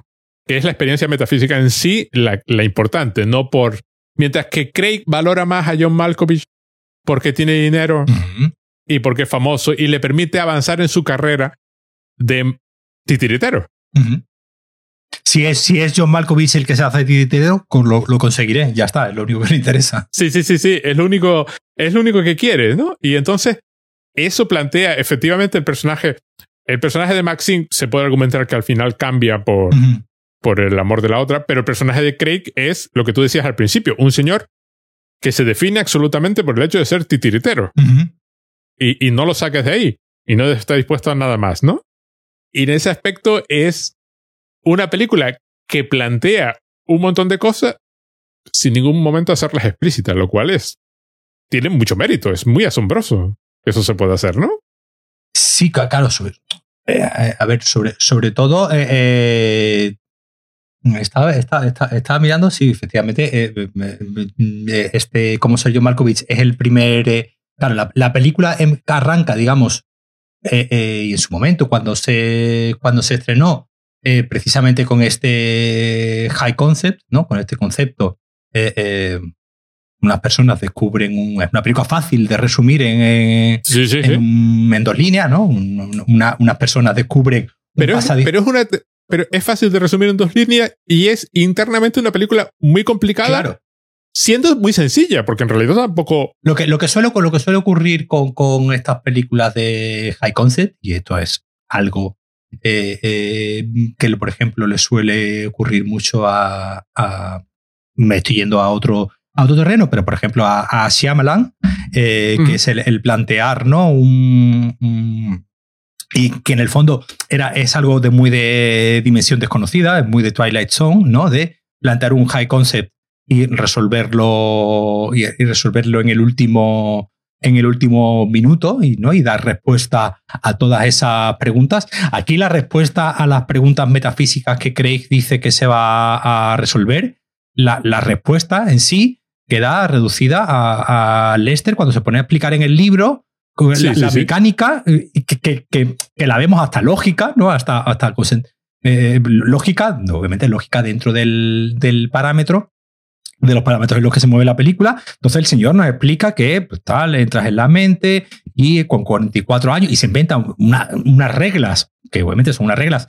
Quien dice 44 años, podría decir 34, 44, o la edad. Sí, la sí, edad sí, que, sí. pues uno se pregunta cómo lo sabe, o claro. La, ¿cuánto... o, la, o, la, edad que fuese. El, el, problema que suele ocurrir con, con películas que plantean eh, high concepts tan potentes como, como este, suelen venir precisamente del lado de la resolución, ¿no? Eh, suele venir del el lado de qué respuesta le vamos a, a, dar a este high concept que se ha celebrado aquí. Pues se me viene a la cabeza dos películas ahora mismo. Pues por un lado, eh, Atrapado en el tiempo, de Groundhog Day, ¿no? De, de, con Bill Murray, ¿no? De, de, este bucle temporal tal y cual, que al final se resuelve en dos minutos al final de la película de forma, de hecho, muy abrupta, porque no, lo, no es lo que le interesa a la película. La, la película no le interesa eh, eh, el por qué está pasando esto. Y en el lado contrario, desde un punto de vista negativo, la última película de, de Shyamalan, que tiene, que es esta de Old, ¿no? Es una, una, una serie de personajes llegan a una isla, llegan a, un, a, una playa y todos empiezan a envejecer de forma muy rápida, ¿no? Y entonces, pues, los que son niños al, cuando llegan a la, pues en pocas horas son adolescentes y digamos, todos empiezan a envejecer de forma muy, plantea una metáfora muy, muy interesante, pero la película se hunde completamente en su tercio final cuando intenta racionalizar lo que ha estado pasando allí y nos explica qué, qué, explicación, digamos, tiene eso que ha estado ocurriendo, ocurriendo ahí. La ventaja que tiene eh, Charlie Kaufman es que precisamente no, se, no, no usa estos high concept como vehículos para las otras cosas que quiere contar. No, como, no, no para eh, desentrañar un misterio final. Es decir, en Adaptation, pues la película, pues, como digo, se, se, resuelve en esta eh, que New York. La película, pues acaba como tiene, como, como lógicamente, digamos, tiene que, que acabar. Eh, la película cuenta la vida de un personaje y obviamente por pues, la película acaba con la muerte del, del personaje y ya está. No intenta darle ninguna porque al final lo que, ocurre, lo que suele ocurrir con las metáforas es que las metáforas, pues como ocurre con las adivinanzas, ¿no? Una vez que, sabemos la respuesta, pues ya dejan de tener su gracia, su misterio, ¿no? Aquí él en ningún momento, él, él se, se, queda en la, digamos, en la metáfora, en el concepto, en el, y de ahí no, y de ahí no, de no se mueve. Y, y, y, en el momento en el que intenta dar una explicación, lo hace. Si lo intentase, que no lo intenta, ¿eh? Ojo. No, aquí el único intento de dar una explicación es, como digo, cuando Lester saca el libro y un poco nos explica el mecanismo. Sí, sí, las instrucciones, ¿no? Las instrucciones, ¿no? Nos dice, no, pues que esto. Pero claro, decir, obviamente no te dan, no te dan ningún. Que, que, que, fue el primer receptáculo, por ejemplo, antes de John Malkovich, ¿no? Fue el Lester, fue el señor. Pero antes tuvo que haber otro, ¿no? Porque te dice que tiene 115 años o 110 años. Es decir, eh, yo creo que, el gran problema de estas películas que plantean un high concept tan, tan potente es precisamente el querer, el querer resolverlo, porque al final el resolver el misterio es banalizar, ¿no? El banalizar La, metáfora. Eh, y al final, aquí lo que lee, lo que precisamente, lo que eh, un, un, poco, tú sabes un poquito, un poquito del tema. En cierto modo, al final es, eh, y de ahí vinieron eh, todas las, eh, todos los llantos eh, a raíz de Lost, ¿no? De, de Perdido. Sí, sí, sí, de, de, de, que mucha gente decepcionada porque la película me ha planteado misterios que no me ha resuelto. Las, en este caso, la serie, ¿no? La serie me plantea, claro, y es al final es, es esa exigencia como espectador de si me planteas un misterio, tienes la obligación como creador de resolvérmelo. Porque si no, no me lo plantees. De todas formas, eso es ya lo hablamos, es el, mal del cinema ¿no? Claro. Mira, el, hay, hay, un, hay un ejemplo genial que es el de Snowpiercer, la película, que plantea la metáfora del tren, el tren como mundo, ¿no? El tren es el mundo y ya está, esa es su metáfora. Y la serie en televisión de Snowpiercer. Claro, ¿cuándo se cae la metáfora? Cuando te empiezas a plantear, bueno, ¿y el sistema de, de venta de billetes de ese tren cómo funcionaba? cuando te empiezas a plantear el, eh, esto, si, si lo construyésemos de verdad, ¿cómo funcionaría? Claro, Snowpiercer, la película, no tiene ni el más mínimo interés en ser realista en ese sentido, ¿no? Es su metáfora en la película y en un momento dado descubrimos que a los niños pequeños los cogen para hacer piezas de, para convertirse ellos físicamente los niños en parte del motor del tren. Eso, eso ocurría, creo que ya lo hablamos una vez con la película esta de española, la de la eh, El Hoyo, que precisamente eh, eh, el, problema era ese, que en el momento en el que empiezas a, a, quitarle capas a la metáfora y a, y a, tú conscientemente a decir, no, mira, de lo que te estoy hablando es de esto en concreto, obviamente pues ya le quitas toda la gracia a la, a la metáfora. Sí, pero en este caso es eh, vamos a hacer la vamos a hacer Snowpiercer realista. Mm. Pero ¿qué significa Snowpiercer realista? Eso no tiene sentido. Snowpiercer no puede ser realista. De la misma forma que vamos a convertir eh, John Malkovich en una película de ciencia ficción. Mm. Donde alguien ha construido una máquina eso, eso ocurría, eso me, eh, siempre me, creo que no es la primera vez que la menciono. Pacific Rim ¿Qué sentido tiene que construir unos robots gigantes para, eh, para decir, obviamente no es la mejor estrategia para, eh, pero y lo chulo que queda los robots pegándose con, pues ahí está, Entonces, aquí está. el, el, el, túnel como si fuera el túnel de cuando naces, ¿no? Es el momento de estar la luz al final del túnel o la muerte o, o, estos viejecitos a lo mejor van a la muerte en realidad, a lo mejor no. Pero bueno, eh, hay todo, la, la, película se contenta con, con ir sacando temas, ideas uno tras otro, uno tras otro y no tiene el más mínimo interés en resolverla, en parte porque además el tío es lo suficientemente inteligente como para saber qué coño va a resolver. Es irresoluble el problema, las situaciones son irresolubles. ¿Quién eres tú? ¿Cuál es la esencia de tu, de tu ser? ¿Es Craig eh, o es Lotte o es Lester o es... ¿Quién, ¿Quién está realmente manejando mejor su posición y su existencia como ser humano? Lo cual me lleva a una de las escenas más chulas de la película que había olvidado por completo, que es que cuando ella está encerrada en la jaula del chimpancé, está encerrada con el chimpancé, que por cierto luego se besan, el chimpancé y ella, que yo no recordaba eso, me pareció graciosísimo. O sea, solo imaginar a Cameron Díaz que la metes con un chimpancé y le dices que se tiene que besar con el chimpancé. Hombre, ella lleva la boca con una, con una cinta de estas americanas colocada, con lo cual no está directamente tocando los labios del chimpancé, pero hace el gesto de mover los labios para besar al chimpancé. Entonces ella está con las manos atadas y el chimpancé, de pronto, vemos el mundo desde el punto de vista subjetivo del chimpancé. Vemos el Vietnam, ¿no? Del chimpancé. Su, su Vietnam, que es cuando lo capturaron a él y a sus padres. Y están sus padres atados, chimpancés, y sus padres le dicen, esto en subtítulos, los padres están gritando, en subtítulos vemos y dicen, ven aquí, desátanos, date prisa antes de que vuelvan. El Haya, que es el nombre del chimpancé. Y el chimpancé recuerda ese momento traumático porque lo capturaron antes de poder desatar a sus padres y entonces desata, desata. A, Lote. Pero vemos de pronto que el chimpancé tiene conciencia. Que el chimpancé tiene conciencia, empatía. Sí. O sea, el chimpancé tiene todo lo que no tiene Craig. Sí, sí. en, una, en, una, escena de 30 segundos, sí, ¿no? Sí, sí, sí, sí, además es buenísimo el flash, el flashback, el flashback eh, de estrés traumático que tiene el. Sí, sí, el... que tiene chimpancé, claro. Pero tú piensas que lo que han comentado al principio de que el chimpancé tiene algún tipo de trauma y por eso va al psicólogo mm. es una coña de, de, eh, con los amantes de los animales. Pero descubre que el chimpancé efectivamente tiene un trauma y esté postraumático. Y es uno de los mejores momentos de la película, porque es cuando la película se abre en plan diciendo, bueno, esto lo estamos haciendo con estos personajes, pero piénsalo bien. Mm. Piénsalo con cualquiera. Y con un chimpancé. Y, lo que pone, vuelve a poner en, en, su sitio eh, la ironía del, del, del, diálogo inicial de Cry con el chimpancé, bueno, el monólogo, donde le dice lo de la conciencia, no sé cuánto, sé qué, y el chimpancé está ahí, y ahora tú cuando lo vuelves a ver esa escena, piensas, el chimpancé te está mirando en plan, ¿qué me estás contando? ¿Qué me estás contando? ¿Pero de qué vas, no?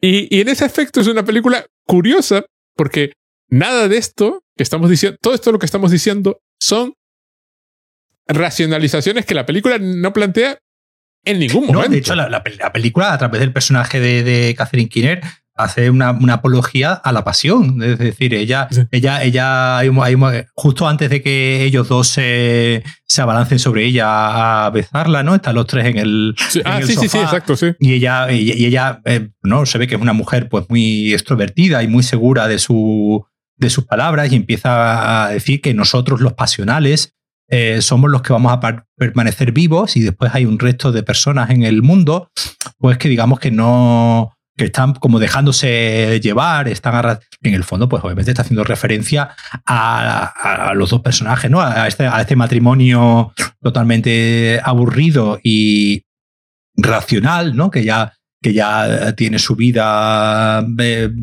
una especie de rutina eh, marital y ella eh, dice que, bueno, que los, los, pasionales somos los dueños del mundo, ¿no? Y los pasionales somos los que, los que vamos a permanecer eh, vivos. Y ahí no es cuando se, le, se les abalanzan. Al final es un, poco eso, es decir, nos quedamos con la parte, digamos, metafórica, pasional, de ideas ¿no? que nos transmite la, la película o, lo, o, intentamos racionalizar todo lo que, como dices tú, otra, otra película hubiese empleado muchísimo más tiempo en la explicación, en eh, que, decir, e, esto de que de repente 20 viejecitos entre dentro de la mente de John Malkovich, ¿cómo, cómo funciona? Es decir, los 20 están vivos a la vez. los 20 controlan el cuerpo, se turnan. Se turnan.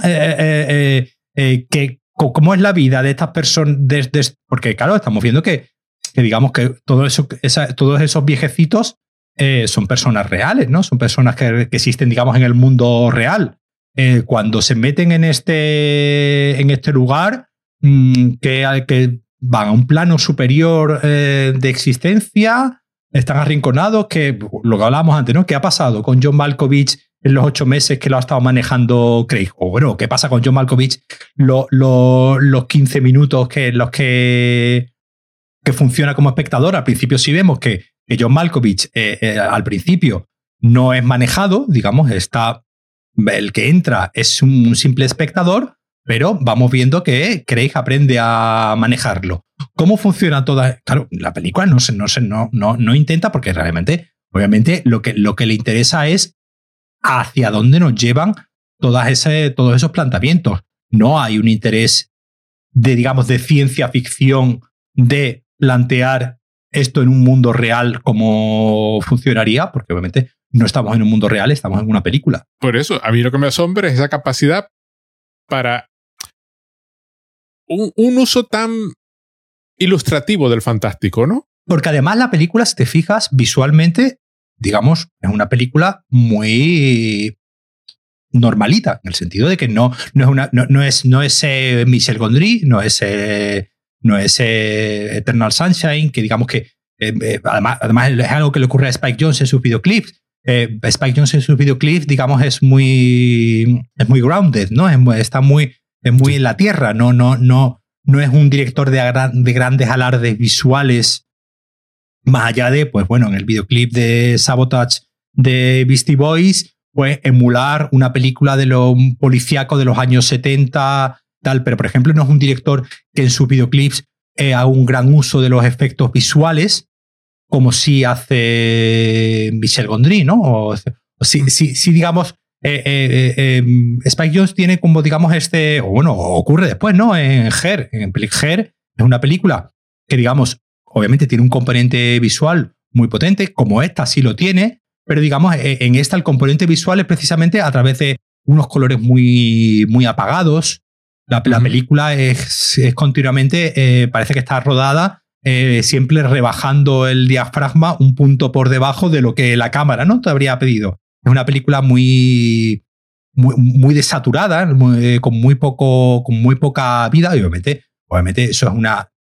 No, es, no es de mérito de puesta en escena de Spike Jones y obviamente es una... Es una decisión, sí, sí. Es una decisión clara como, bueno, pues como ocurre en Her, ¿no? Que eh, pues tiene este, este tono de... Eh, Her además estaba... Mm, estaba rodada, la película estaba ambientada en Los Ángeles, pero era como una especie de Los Ángeles eh, muy orientalizado, es decir, había una mezcla ahí muy... Entonces es un, director que, lo, que lo visual, como digo, sin ser un gran inventor de imágenes como si es eh, Michel Gondry, digamos, por poner un ejemplo de la misma generación y que han trabajado con, con Charlie Kaufman en un par de, en un par de ocasiones, eh, es una película muy en la tierra visualmente.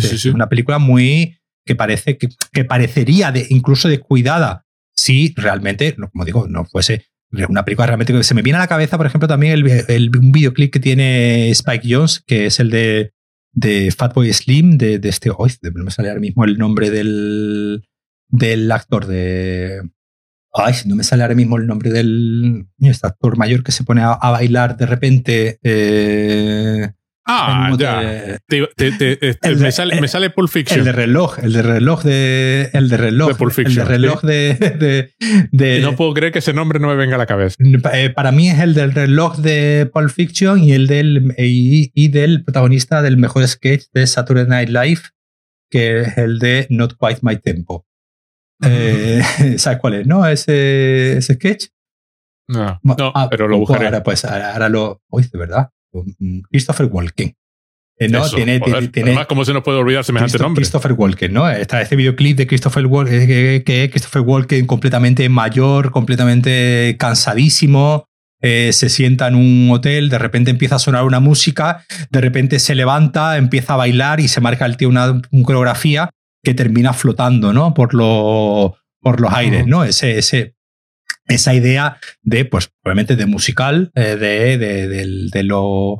De, en el musical, pues la realidad no tiene, no tiene cabida. Aquí, como digo, eh, eh, es, es, algo muy de, muy de Spike Jones, esa, esa idea de que en apariencia, digamos, la imagen no es una imagen incluso ni siquiera atractiva, ¿no? No es una, no es una es todo como el, el, pelo, ¿no? El pelo de John Cusack, eh, muy, muy descuidado, ¿no? El, muy grasiento. muy grasiento, El, el, lo mencioné antes, ¿no? El poco atractivo, ¿no? De, de, de un personaje como de, del personaje, ¿no? De la de Cameron, de Cameron Díaz. Contratas a una actriz como Cameron Díaz para ponerla, para ponerla precisamente fea. Obviamente son, son decisiones conscientes eh, visuales que no, que, que no hacen más que al final eh, eh, cimentar con toda esta especie de despreocupación por el fondo que tiene la película y que, como tú me has dicho antes, está ahí eh, muy, muy, muy presente, simplemente que sin lanzártelo a la cara de forma...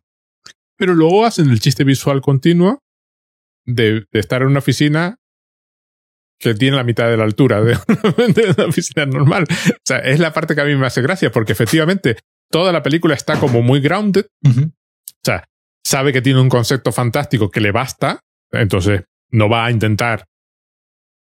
Pero tiene todo esto, todo este de que durante un buen montón de minutos de la película los personajes van encorvados. y entonces hay un chiste visual continuo de los personajes que sirve muy bien al personaje de, de Maxine, porque cuando John Cusack se pone, Maxine tiende a, a espatarrarse, tiende a abrirse completamente y dejarse caer completamente y absolutamente segura de sí. misma. Mientras que John Malkovich, eh, digo que John Cusack está o encorvado totalmente o se sienta en el suelo. Mientras que la otra parece siempre estar perfectamente cómoda, aunque el espacio en el que esté ocupado tenga la mitad de altura que de la que debería sí, tener. Y, y, dominando, dominando la, la, escena en, toda, en todo sí, momento. Sí, en todo momento, sí, sí. Porque hay una escena donde están como tomando café y ella está como apoyada en la barra, pero claro, se, se abrió completamente las piernas y entonces está cómoda, es decir, está ocupando la altura que le, que le corresponde. Pero en lo demás, efectivamente, la película es totalmente menos cuando se. menos en la parte que no necesita más. La parte donde se meten eh, John Malkovich en la cabeza de John Malkovich, claro, que, que ya es el, el. ¿Cuántas veces podemos repetir la cara de John Malkovich en una misma de plano? Pues ahí. Bueno, y el chiste visual del doc falso documental. Sí. Que también se. Que también se. Ahí también se desmelena un poco. Pero efectivamente es de estos conscientes. A mí me recuerda un poco a, otra película que la voy a mencionar ahora, pero de estos conscientes de que si ya tienes un elemento fantástico, no hace falta tampoco marcarlo más, claro. Marcarlo más. Eh, me recuerda a Primer. Sí. Que también en ese plan tiene un. Tiene, llega, un, llega un momento, Primer es una de las pocas que también probablemente sea filosófica, si en ningún momento hacer el más mínimo comentario. Porque eh, plantea muchas dudas sobre la identidad personal o sea, una película que va de viaje en el tiempo y, y, y, el y, varios personajes se encuentran con varias versiones simultáneas de sí mismo. Y llega un punto en que tú no sabes a quién estás viendo, pero eres consciente de que el personaje tampoco sabe quién es. O sea, llega un punto que él... Sí, ¿quién es, quién es el protagonista que vi en el minuto uno, no? Sí, sí, porque eh, eh, eh, el propio personaje ya no sabe en qué, en qué versión del bucle está. Una película súper sencilla, que nunca explicita nada de, de, los temas, es que tiene un concepto fantástico como es el viaje en el tiempo metido en medio y que por lo demás es no puede ser más normal la película. Sí, sí, sí, sí, sí. Además, esa película, además, eh, eh, si, si, decimos que esta película es indie, dentro de la otra, la otra sí. directamente. Costó 6 mil dólares, creo, te recordar. Es una, película directamente, prácticamente amateur, claro. Amateur, sí. Pero que plantean esta idea de mm, no hay que complicar lo fantástico más de lo necesario, ¿no? De hecho, estoy mirando, en, por ejemplo, en IMDb y en Letterboxd, que esta película no viene calificada como, como ciencia ficción en ningún momento, sino viene como drama, comedia y fantasía. Y fantasía. Bueno, es, una, es fantasía. es que no, no, no, ni siquiera lo intenta, no, no, no se lo plantea. Es más, es más borgeana, ¿no? Mm. Más Borges. Eh, hay un sitio en un sótano, hay un sitio que si lo miras, hay un punto, ves todo el universo. Mm. Pues ya está. Ya está. está en un edificio. hay un, pues sí, pues Recuerda, recuerda esto, pero en, en, el piso siete y medio de un edificio de Nueva York mm. hay un túnel que si te metes entras en la cabeza de John Malkovich. pues ya está. pues sí, no necesito más, ¿no? De hecho, tú mencionabas antes, al principio, la, la de, precisamente la de. Yo es que no, no la he visto, la de. Eh, has dicho antes, la de. La de Tarsem. La celda. La celda. Eh, que esa, por ejemplo, sí es una película de. Eh, yo, yo no, no, la he visto, pero bueno, sí es una película, digamos, de ciencia ficción más. Eh, más, eh, más, más, canónica. Sí, sí, en el sentido de que, eh, vamos a ver, es ciencia ficción, en el sentido de que tienen un mecanismo tecno, tecnocientífico para hacer lo que pasa en la película, pero la película transcurre en la mente de un señor, con lo cual es más, eh, es como la, la parte de ser John Malkovich cuando se mete en el subconsciente John Malkovich, que también sigue siendo normal, las escenas son normales, lo que es diferente, lo que es ingenioso suele ser la transición entre una y otra. Ella se mete por la puerta para gatos de, de, la casa y acaba en el bus escolar de John Malkovich cuando era pequeñito. ¿Recuerdas toda esta secuencia? Sí, sí, sí, y John Malkovich resulta que se había orinado en el bus y lo empiezan a llamar John Malkovich. Malkovich. Malkovich. Eh, la celda es también en, en metidas en el, en, el, en, en el subconsciente de un individuo, con lo cual aquello es una explosión de, qué burradas me puedo, me puedo inventar para que haya en el subconsciente de, de, este, se, de este, señor, ¿no? Pero la celda eh, es sobre todo estilo, ¿no? Uh -huh. Estilo visual, magia, magia visual. Tiene la parte tecnocientífica para justificarla porque querían hacerlo, porque Jennifer López, el personaje de Jennifer López es agente del FBI aquí uh -huh. en esta en esta película, ¿no? Que este del año 2000 es 2000, 2000 sí. sí, sí. Pues a mí lo que me, lo que me gusta de cómo ser John Malkovich es, viéndolo ahora sobre todo, lo complicada que es internamente en lo que está pasando con los personajes, por ejemplo, ¿no? Y, y, en, el, y en el cúmulo de ideas que saca. Lo sencilla que es en la trama, en realidad. Porque la trama no tiene ninguna complicación. Por ejemplo, no hay un enfrentamiento que uno esperaría en otro tipo de película entre Lexter y, y Craig. Mm. Que se resuelva con, o sea, más allá de hemos secuestrado a Maxine y sí. si no sale. Pero no hay, por ejemplo, una batalla, ¿no? Sí, no hay como una pelea, ¿no? Y internamente es muy tal. El John Malkovich, pues, de pronto se da cuenta de que alguien lo ha podido controlar, se queda así como completamente horrorizado, sorprendido, empieza a seguir a la que supuestamente es su novia, que es Maxine, y acaba encontrando el túnel que lleva a su propia cabeza. Y además pide explícitamente probarlo. O sea, mm, sí, sí, sí. O sea, hay una curiosidad fundamental que Maxine, como tú bien comentabas antes, no exhibe en ningún momento. No tiene esa curiosidad por, por nadie más. Que, que lo haga con tantísimo sentido del humor, que sea, sin embargo, una película muy seria, sobre todo en el tipo de personajes que está mostrando, el horror de lo, del Craig, mm. del horror de Maxine, y que además mmm, sea consciente de que tiene una metáfora entre manos. Que no es una película. Claro, yo me imagino los de CinemaSin preguntando, pero ¿cómo apareció ese túnel?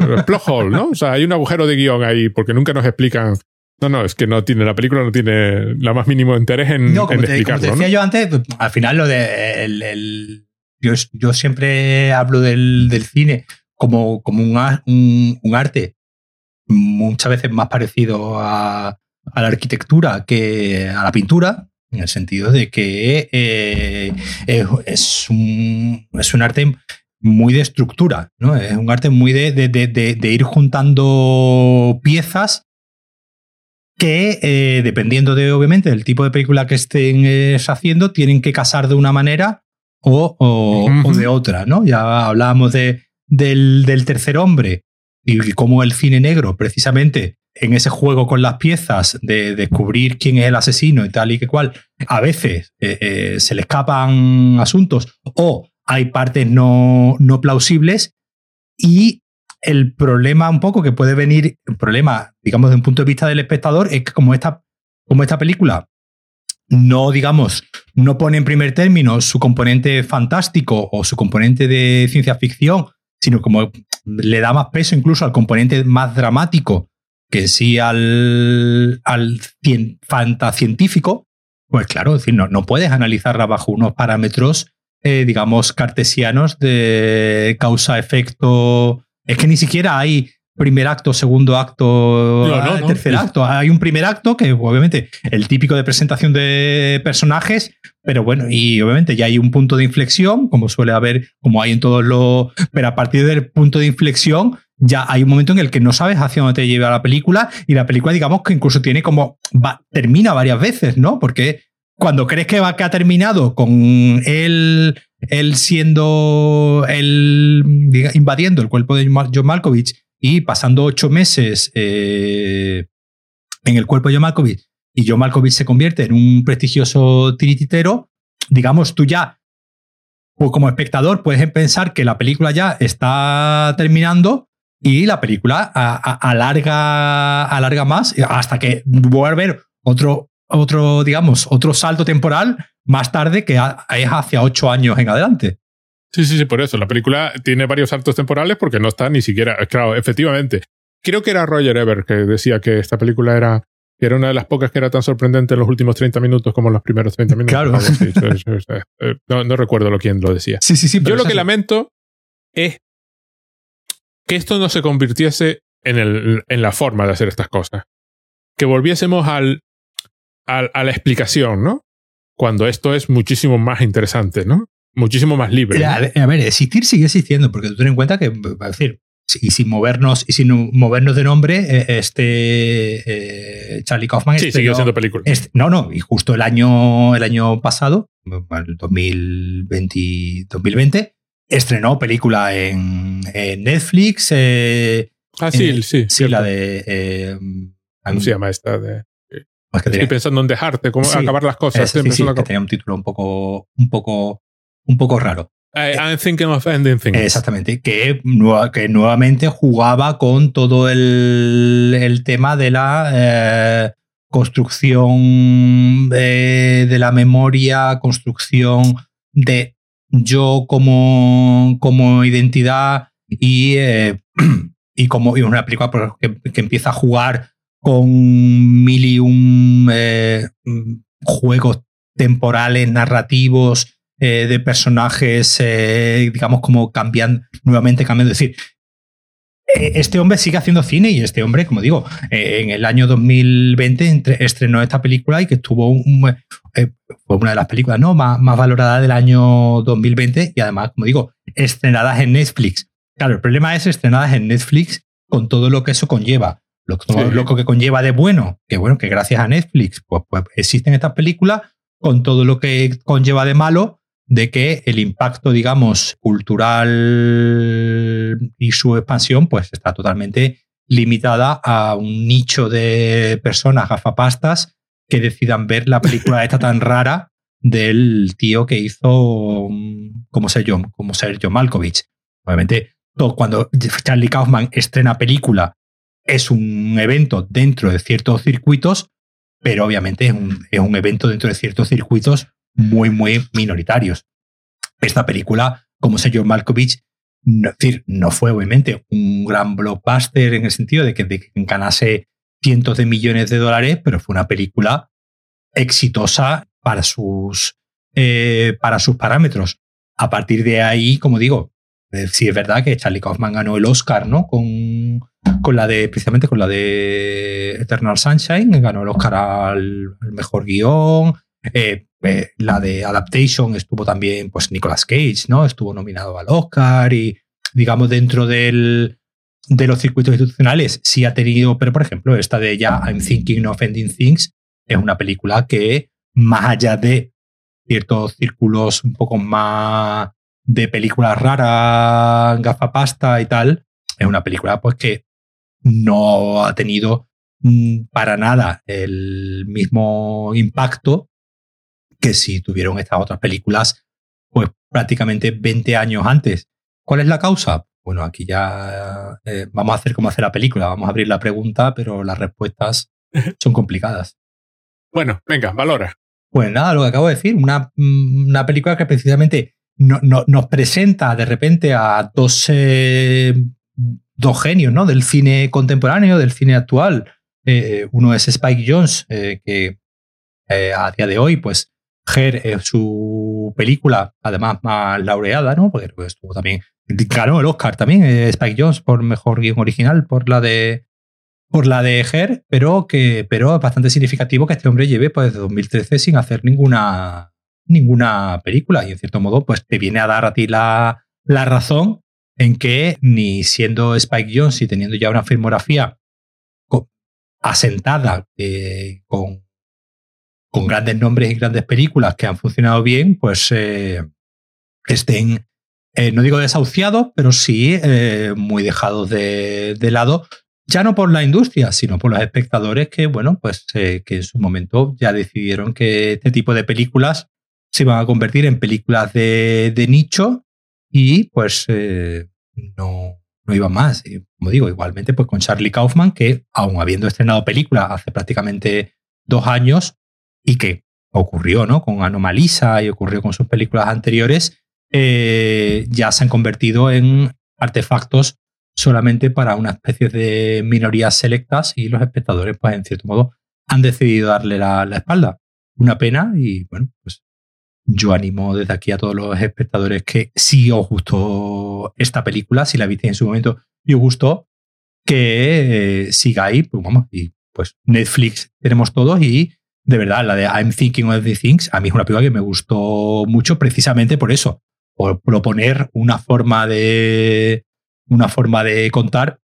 Tú has mencionado antes a, Borges, eh, se me viene también a la cabeza el otro el otro argentino por excelencia, Cortázar, ¿no? Eh, yo, creo que, son, que probablemente sean la, sean, sobre todo Charlie Kaufman, sea el cineasta que mejor ha sabido coger el testigo de estos escritores, sobre todo Cortázar, como digo, Cortázar y Borges, a la hora de plantear artefactos muchas veces más cerca de la ciencia ficción y la fantasía que del, que del drama realista, y a su vez contarnos y darnos eh, una perspectiva del ser humano en la que todos ¿no? podemos sentirnos partícipes sin necesidad de tener grandes aspiraciones filosóficas en la vida. Bueno, pues ya está, perfecto.